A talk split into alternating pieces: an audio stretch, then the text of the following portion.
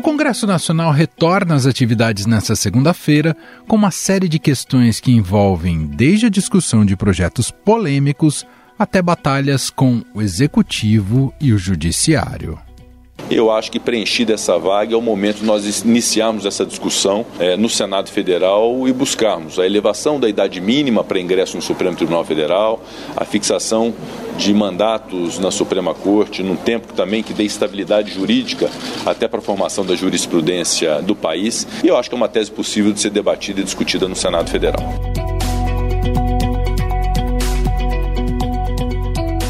No ano passado, o Senado aprovou uma proposta de emenda à Constituição, uma PEC que limita as decisões monocráticas da Corte. Porém, a proposta, que agora será discutida na Câmara dos Deputados, enfrenta a resistência de Arthur Lira para pautá-la presidente da Câmara, o Arthur Lira, também já deu indicações de que ele não vai tocar essa matéria tão rapidamente quanto o Senado Federal. Mas essa não é a única investida do Congresso contra o Supremo. Deputados de oposição tentam emplacar a chamada CPI do abuso de autoridade.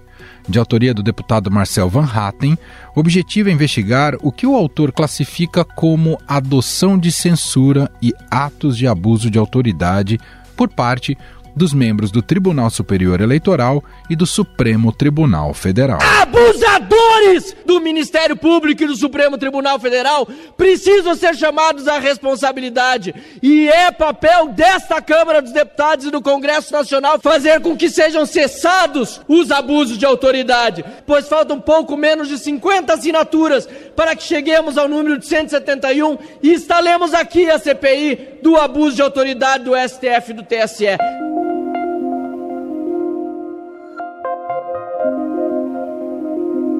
O apelo da oposição bolsonarista à CPI ganha tração após duas investigações da Polícia Federal que miram dois deputados do grupo, Carlos Jordi e Alexandre Ramagem, com operações de busca e apreensão realizadas nos gabinetes de ambos. Outras seis CPIs aguardam a leitura do presidente da Casa, Arthur Lira, para que possam ser implantadas.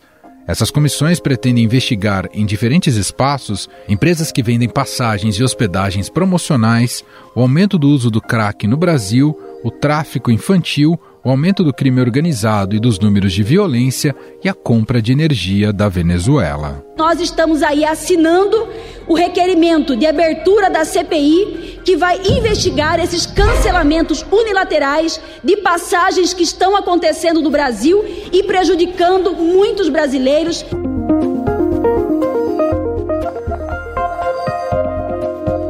O ano legislativo também começa com uma disputa entre os dois maiores partidos do Congresso, PT e PL.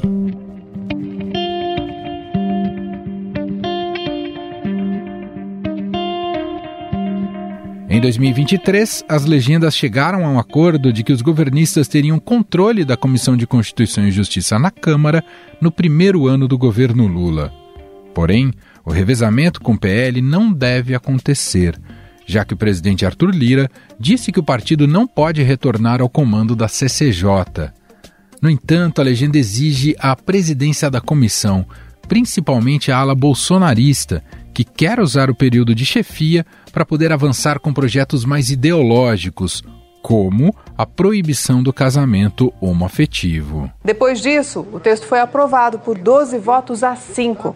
Essa proposta proíbe que as relações entre pessoas do mesmo sexo sejam equiparadas ao casamento, como já acontece no Brasil desde 2011, por decisão do Supremo Tribunal Federal. Mas a grande expectativa para este ano são as pautas econômicas do governo e a retomada da PL das fake news. Relator da proposta, Orlando Silva, disse que vai conversar com Lira para avançar na discussão. A Câmara aprovou a urgência do projeto, mas após forte pressão da oposição e das big techs, a Casa adiou a votação da proposta que veio do Senado. Nós demos os oito dias para que as big techs fizessem o horror que fizeram com a Câmara Federal. E eu não vi aqui ninguém defender a Câmara Federal. Num país com o mínimo de seriedade, Google, Instagram, Facebook, TikTok, todos os meios tinham que ser responsabilizados. Das 20 medidas provisórias na pauta, a reoneração da folha de pagamento é a mais controversa. A matéria é vista como essencial pelo governo para atingir a meta do déficit zero nas contas públicas em 2024. Agora nós estamos criando uma outra barreira, que é criar subsídios e desonerações também sem atenção à, à questão orçamentária. essa medida que foi tomada não tem um cálculo do impacto orçamentário dela. São mais de 25 bilhões de renúncia fiscal. Congressistas também decidirão sobre medida provisória que cria uma bolsa permanência no ensino médio para estudantes de baixa renda e o texto que compensa financeiramente os estados em razão da queda de arrecadação do ICMS.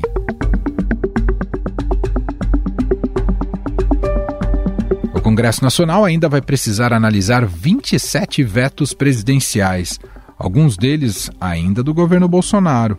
Entre alguns dos vetos está a da chamada PL do Veneno, que centralizava no Ministério da Agricultura o registro de novos produtos, esvaziando as atribuições da Anvisa e do Ibama. Mesmo os mais otimistas dão como certa a permanência no texto de alguns pontos considerados extremamente nocivos.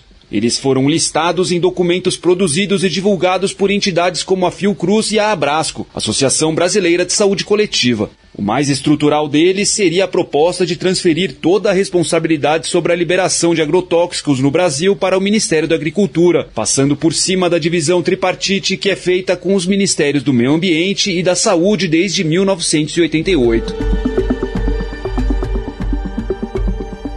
Casa também analisa vetos que afetam o setor aéreo, como no caso da cobrança de despacho de bagagens em voos, e 11 trechos da recriação do Minha Casa Minha Vida, vetados por Lula. Outra disputa que deve acontecer logo no início do ano legislativo diz respeito à queda de braço pela execução das emendas parlamentares. Os congressistas aprovaram a definição de um cronograma para o pagamento dessas verbas aos deputados e senadores reduzindo o controle do executivo sobre esses recursos. Afinal, esse ano deve ser mais difícil para o governo na relação com o Congresso? De que maneira as eleições municipais mexem com essa dinâmica?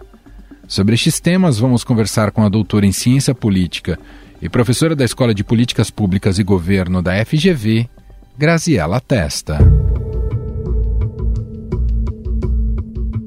Olá, professora, seja bem-vinda, tudo bem? Obrigada, Manuel, sempre um prazer estar aqui. Bom, os trabalhos começam a ser retomados ainda devagarzinho ali no Congresso Nacional, professor, até porque tem um carnaval no horizonte.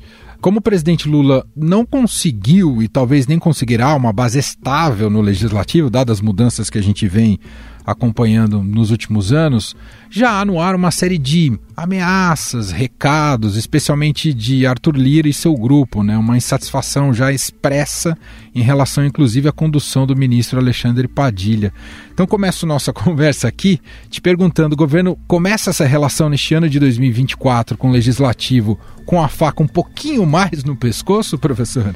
Num certo sentido, sim, mas em outro sentido, o próprio legislativo também dependendo do presidente. Eu acho que é nesse momento que entra o conflito, Emanuel. E acho que a gente está falando mais de Câmara do que do Senado. Sem também, dúvida. o Senado já está com uma carinha própria de querer fazer uma determinada agenda, se colocar um pouquinho mais, e até isso eu já entendo como sendo uma, uma consequência do que foi a Câmara dos Deputados nos últimos anos. E quando eu falo da Câmara dos Deputados nos últimos anos, tem a ver com isso que você trouxe, de não haver uma base estabelecida no Congresso né, que já não havia no governo de Bolsonaro e não consegue ser montada de forma muito clara é, no início do governo Lula. Mas, por outro lado, e aí eu acho que isso joga um pouquinho a favor do presidente da República, a gente tem um Arthur Lira pato manco, né? Então, a gente tem um presidente da mesa que não pode se reeleger mais, pelo menos se a regra não mudar, não pode se reeleger mais esse seria um momento para se restabelecer um pouco aquela fatia de poder que foi para o legislativo. E acho que Lula está de olho nisso. Acho que esse movimento inicial, agora do ano, de vetar algumas emendas, já foi nesse sentido. Mas Lira não vai, não vai entregar muito fácil. E eu estou muito curiosa com o que o Lira vai fazer com o que ele tem até então com o que restou. As primeiras demonstrações dele desse início de ano foram muito no sentido de se afastar do governo. Né? Não foi a cerimônia do 8 de janeiro, não foi a, a posse do ministro da Justiça. Está é, tornando muito claro esse descontentamento. Pode dificultar para o governo? Pode, mas pode dificultar para a Lira também. E aí passa estrategicamente para o governo entender o quanto ele vai querer influenciar na eleição para o próximo presidente da Câmara, ou seja, se ele vai abrir terreno para o sucessor de Lira, indicado por Lira ou não, professora? Eu acho muito difícil que, assim, que, que o governo tenha candidato próprio certamente vai se posicionar em relação a essa eleição, mas eu acho que seria um grande tiro no pé se ele apostasse, sobretudo se fosse um candidato próprio do próprio PT. Acho que o PT já aprendeu essa mensagem, né, já aprendeu essa lição, já teve problemas no passado com isso. Lira com seu sucessor, mesmo que Lira tenha sucessor, o sucessor não é Lira né? E provavelmente já é alguém que vem com uma, com uma carga importante e entra num contexto diferente. Eu acho que isso que é o mais importante, porque houve uma mudança institucional de 2023 para 2024, que foi o impedimento das emendas de relator pelo Supremo mas você mudou a instituição, mas não mudou o ator. O Lira continuou ali. Então, isso gera uma resiliência institucional da coisa dos deputados buscarem as emendas no presidente da mesa. Mudando agora o ator, é a chance de retomar um pouco isso para o governo. Certamente aqueles que estão buscando a presidência, já tem gente, inclusive fazendo campanha e evento para buscar isso, esses estão de olho num cargo semelhante ao que Lira exerceu no governo Bolsonaro no primeiro ano do governo Lula, mas acho muito difícil que seja esse nível de centralização e esse nível de poder que foi sui generis, que foi uma coisa é, realmente conjuntural, não que não vá se manter um poder muito importante e relevante do legislativo. Mas não vai ser a mesma coisa que foi durante a pandemia, que centralizava os trabalhos, e o governo Bolsonaro, que tinha essa posição um pouco mais indiferente em relação ao legislativo do que o governo Lula. O atual estágio do governo e a popularidade de Lula o favorece pensando nas eleições municipais e aí nessa relação com os congressistas, que, claro, também só estão de olho lá em outubro? existe uma clivagem regional aqui que a gente precisa considerar, sabe, Manuel? Não é a mesma coisa. Mesmo quando você está falando de deputados de um mesmo espectro político, em regiões diferentes, eles vão se comportar de formas diferentes. Então, mesmo que o sujeito esteja à direita, é, se ele for de um estado como, não sei, a Bahia, por exemplo, que é um estado que gosta muito do PT, que tem muito, o eleitorado gosta muito de Lula, dificilmente ele vai querer ter uma inimizade em relação a Lula, mesmo tendo é, sendo do partido e, e tudo mais. É, você está falando de São Paulo, é um pouco diferente, porque você tem um eleitorado específico que realmente não gosta de PT, que quer um posicionamento claro. Então, eu acho que levando em conta essas clivagens regionais, o apoio de Lula é importante. É um momento em que ninguém quer criar uma indisposição política e uma polarização muito clara. Partidos maiores e que têm esses, esse comportamento mais fisiológico, que a gente já falou em outros programas aqui, os partidos do Centrão, eles não vão querer esse embate direto, porque isso dificilmente gera votos proporcionais na arena municipal. Talvez com alguns casos de exceção, de municípios maiores e tal, mas via de regra é buscar o meio, é tentar não ter nenhuma inimizade absoluta e, quem sabe, algum apoio. E nesse sentido, de fato, Lula tem alguma, alguma vantagem, mas vai precisar se ver como que o Lula vai se portar em relação às eleições municipais. Claro. Né? O comportamento do Lula está um pouco difícil de ler. Eu acho que ele era um cara muito voltado para a política e para fazer política diretamente, e o primeiro ano de governo dele foi muito diferente dos outros mandatos. Então, eu estou curiosa para saber qual vai ser esse comportamento dele, porque vai ter reflexo direto, certamente. Agora, até aqui ele tem se mostrado muito ambicioso, né? Dizendo que é fundamental o PT ter um, um bom desempenho nessas eleições municipais. Parece que está disposto a, a, jogar o jogo de maneira bastante intensa para sair vitorioso lá na frente, não é, professora? Ambicioso e estratégico, porque o, o PT está tendo um comportamento estratégico como ele não tinha antes, de apoiar candidaturas, é estratégico no sentido de apoiar candidaturas que não sejam necessariamente do PT quando é necessário, porque entende que é mais fácil ter um aliado eleito. Né, e quase sempre um aliado centro-esquerda ou da esquerda mesmo. É, isso é muito diferente do PT que a gente via no passado, que era muito criticado por não abrir espaço por parceiros, não nem da coalizão ampla, mas de partidos próximos. Agora, é, o, o, PT tem uma outra estratégia a nível nacional de, nos lugares que ele entende que não há uma candidatura forte, apoiar um outro candidato para que tenha algum lugar nesse governo em que ele está buscando. Então, acho que nesse sentido, a gente está vendo um PT mais estratégico e um Lula preocupado. E vamos ver se esse ano ele vai ter mais preocupações nacionais do que internacionais. Esse evento no Porto de Santos talvez diga um pouco para a gente, né? Essa tentativa de uma aproximação, não sei se dá para dizer aproximação, mas uma, uma sinalização de não haver uma polarização absoluta em relação a Tarcísio. Por isso que eu vim aqui hoje anunciar para o Tarcísio que nós estamos juntos. É importante você ter claro, da minha parte, não faltará um minuto de respeito ao papel que você exerce em São Paulo. Bom, a gente, eu lembro que a gente falou um pouquinho sobre a possibilidade, né, na, na, na última ocasião em que conversamos, sobre uma possibilidade de estar na mesa uh, do presidente uma, uma reforma ministerial, né? E isso uh, mexe muito ali com a dinâmica de forças, interesses, né? Para cooptar mais nomes de, com base de apoio no, no Congresso Nacional. Isso parece ter sido um pouco adiado pelo presidente Lula. Isso é um sinal de que o Congresso está muito mais preocupado em emendas do que cargos atualmente? O instrumento das emendas vale muito mais do que cargos no, no governo, professor? Tem valido muito ultimamente, sobretudo porque a gente tem uma parcela discricionária dentro dos ministérios muito mais baixa. Então, quer dizer, se você consegue mais recurso como deputado do que dependendo do ministério que você ocupa, alguns ministérios não são de grande valia. Agora, eu acho que um outro elemento para isso, Manuel, também é esse momento que ainda não é muito próximo às eleições. Qualquer mudança agora certamente será uma mudança provisória, não vai ficar até o final do governo Lula.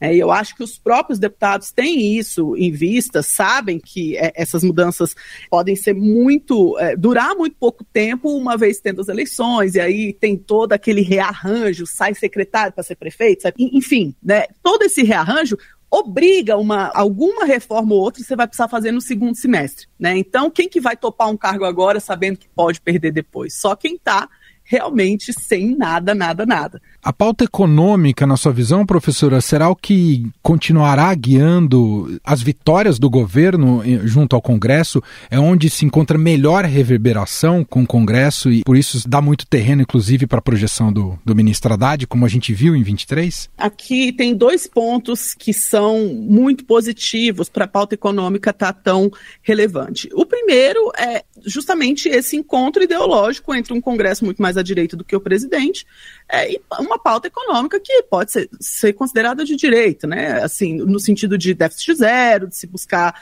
uma situação fiscal que possibilite programas sociais, esses também de cunho liberal, né? De transferência direta de renda e a maior parte dessa, desse tipo de, de, de construção. E por outro lado, você tem também um governo que no seu primeiro ano foi difícil a gente entender uma unidade e a pauta do governo. Em alguns momentos a gente via é, uma, algum fogo cruzado, o ministro falando coisa que não tinha passado pelo presidente, que é comum numa formação de governo de coalizão com outros partidos, mas que terminou favorecendo quem conseguiu sair vitorioso, até do ponto de vista político nisso, em construir dentro do governo, foram os ministros que estão é, mais próximos da pauta econômica, sobretudo Haddad, mas também a gente está falando de Tebet, também estamos falando de Alckmin, que segue tendo um relacionamento muito bom com Lula, acho que é outro ponto é, que a gente tem tratado muito pouco, mas tem que é importante ressaltar, né, a despeito agora de uma, de uma possível dissidência entre eles no apoio à Prefeitura de São Paulo, isso não parece ter abalado essa parceria, parece estar tá sendo algo muito sólido. Então, acho que esse fator é, político e esse fator ideológico da coalizão tem favorecido essa pauta econômica e o governo buscou aquilo que era que dava para buscar. Ao mesmo tempo, em algum momento, é, Lula vai precisar ao menos sinalizar que buscou aquela outra pauta mais à esquerda que foi muito é, insistida na campanha. Né? Então, quando a gente fala dos, é, dos trabalhadores por aplicativo, por exemplo, de pautas que são menos benquistas no Congresso e na média do, do parlamentar, mas estiveram na campanha do presidente Lula. Quero voltar no assunto orçamento, porque a gente observa sempre um novo crescimento né, na distribuição uh, desse orçamento junto aos congressistas. Você vê, professora, no horizonte algum refluxo para essa onda, para esse movimento de o Congresso cada vez mais ter nacos desse orçamento e brigar cada vez mais por emendas parlamentares? Há alguma chance de refluxo ou esse é um movimento que tende só a se aprofundar e se intensificar?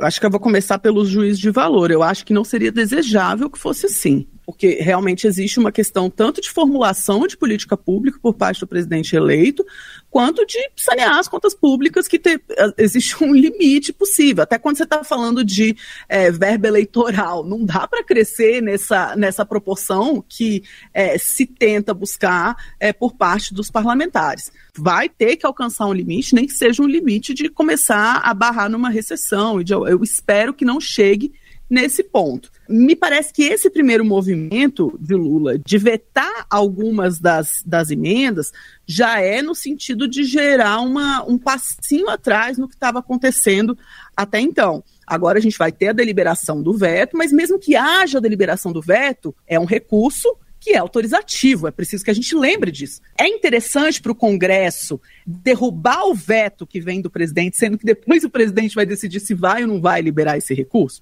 Acho que chegou no ponto que um Congresso chegou à conclusão que é melhor negociar do que bater de frente. Espero que tenha chegado, porque isso pode resultar em algo muito negativo para o futuro se não começar a ser barrado agora. E é um montante de dinheiro muito grande e que não significa que a qualidade de, de, gasto desse dinheiro como política pública. Isso a gente não pode perder isso de vista, não é, professora? Esse é o ponto central. Não é falar que a emenda parlamentar ela é ruim, ruim em si. Uhum. É interessante que haja uma proporção do orçamento que vai ser gasta com alguma, alguma questão pontual, porque de fato os municípios e as regiões têm questões específicas que às vezes não estão contempladas nos grandes programas de governo.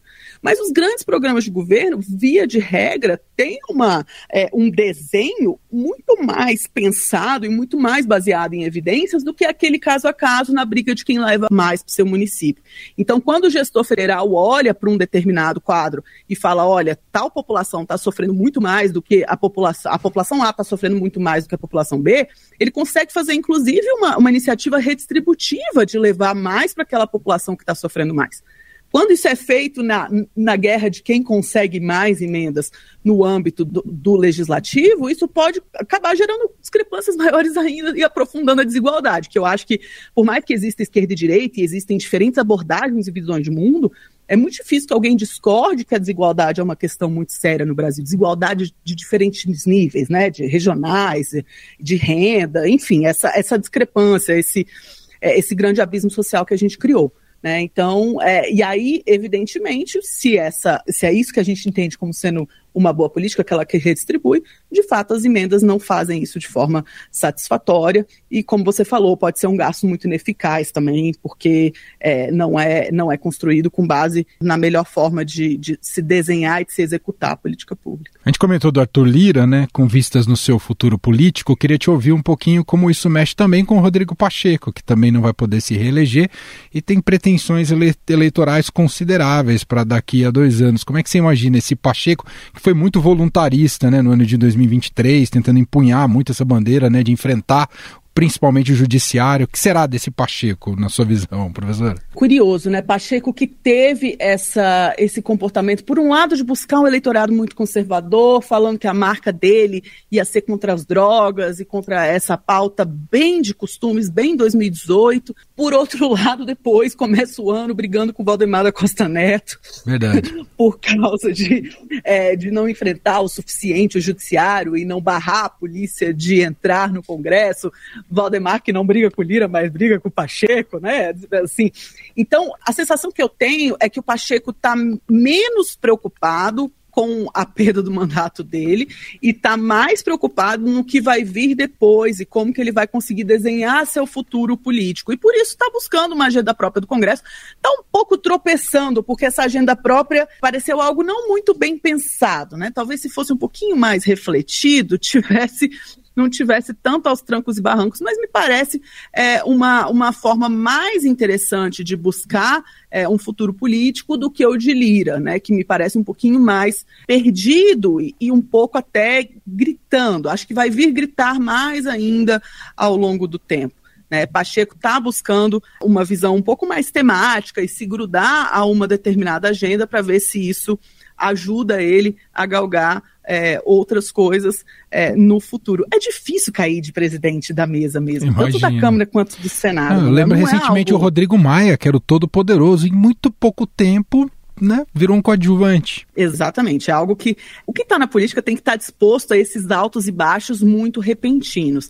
Mas a presidência da mesa, sobretudo, essa característica de não ser tão próxima ao presidente da República, pode gerar alguns dividendos políticos negativos quando se sai do cargo. Né? Então, vamos ver como Lira vai querer desenhar isso. Se quiser desenhar bem, não pode entrar em embate tão direto com o executivo. Mas não, eu não estou vendo um Lira conciliador buscando é, o futuro político dele ainda. Por isso que eu digo que a gente precisa ficar atento a uma possível mudança institucional, que Lira vai buscar fazer uma mudança para tentar um terceiro mandato. Para isso, ele precisa mudar as regras internas, enfim. Muitas câmaras vereadores pelo Brasil é, acontece de presidentes serem reeleitos por décadas. Não é o ideal do ponto de vista democrático que não haja essa, essa alternância, né? Então, não sei, enquanto eu não começar a ver outros, outros movimentos do Lira, a minha interpretação desse quadro vai ser essa. Só te fazer uma última pergunta, até como você citou, né, essas recentes investigações da Polícia Federal que acabaram tendo busca e apreensão dentro do Congresso Nacional, uma reação forte ali da oposição, inclusive com pedidos mais diretos ao Pacheco, ao Lira, né, críticas e tudo mais isso pode acabar desembocando numa reação mais beligerante com o judiciário? A gente pode ver novos episódios ou isso ficou mais num, num, num aspecto específico ao Jordi e ao Ramagem, por exemplo? Essa questão de busca e apreensão no Congresso, ela sempre foi conflituosa. E ela sempre provocou os presidentes. Isso não é de agora. A despeito de agora, a gente tem uma situação um pouquinho mais conflituosa entre o executivo e o legislativo do que você tinha 15 anos atrás. Isso sempre foi um ponto de atrito. E, via de regra, a, é, existe, claro, um elemento político é, que é levado em conta. Se você tem alguém que é politicamente muito influente dentro do Congresso e que está passando por uma investigação, é, certamente vai haver uma avaliação um pouco mais detida do presidente ou do próprio Congresso ou da casa dele, né, da, da Câmara, quando toma a decisão de deixar a PF entrar ou não, porque em última instância existe essa consulta, evidentemente, porque dentro da casa tem a polícia do próprio órgão. Eu entendo que pode haver um conflito mais direto com o judiciário se isso avançar para parlamentares que têm uma projeção importante e que têm um, um, local um pouco mais de interação intrapartidária. Né? Não, talvez isso fosse algo que não tinha ramagem e que não tiveram outros políticos que passaram por isso também porque existe uma avaliação política da parte é, do presidente da casa, isso não é um problema. Né? Essas decisões são políticas, têm que ser políticas. Né? Pode entrar alguém e falar, não, mas ele não está tomando uma decisão técnica. Essa divisão entre o técnico e o político, ela é nebulosa. Quem fala que ela é preto no branco está mentindo, né? Tá, sabe que está escondendo alguma coisa. Então, eu entendo que, Emanuel, se eles buscarem outras pessoas, haja uma reação um pouco mais evidente do, das presidências das casas. Muito bem, nós ouvimos aqui a doutora em Ciência Política, professora da Escola de Políticas Públicas e Governo da FGV, Graziela Testa. Professora, muito obrigado, um grande abraço e até a próxima. Eu que agradeço, Emanuel, é sempre um prazer. Até a próxima, bom início de ano legislativo é para vocês.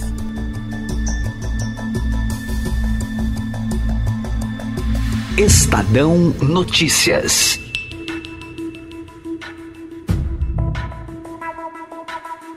Este foi o Estadão Notícias de hoje, segunda-feira, 5 de fevereiro de 2024. A apresentação foi minha, Emanuel Bonfim. Na produção, edição e roteiro, Gustavo Lopes, Jefferson Perleberg e Gabriela Forte. A montagem é de Moacir Biasi e o nosso e-mail podcast@estadão.com. Um abraço para você e até mais.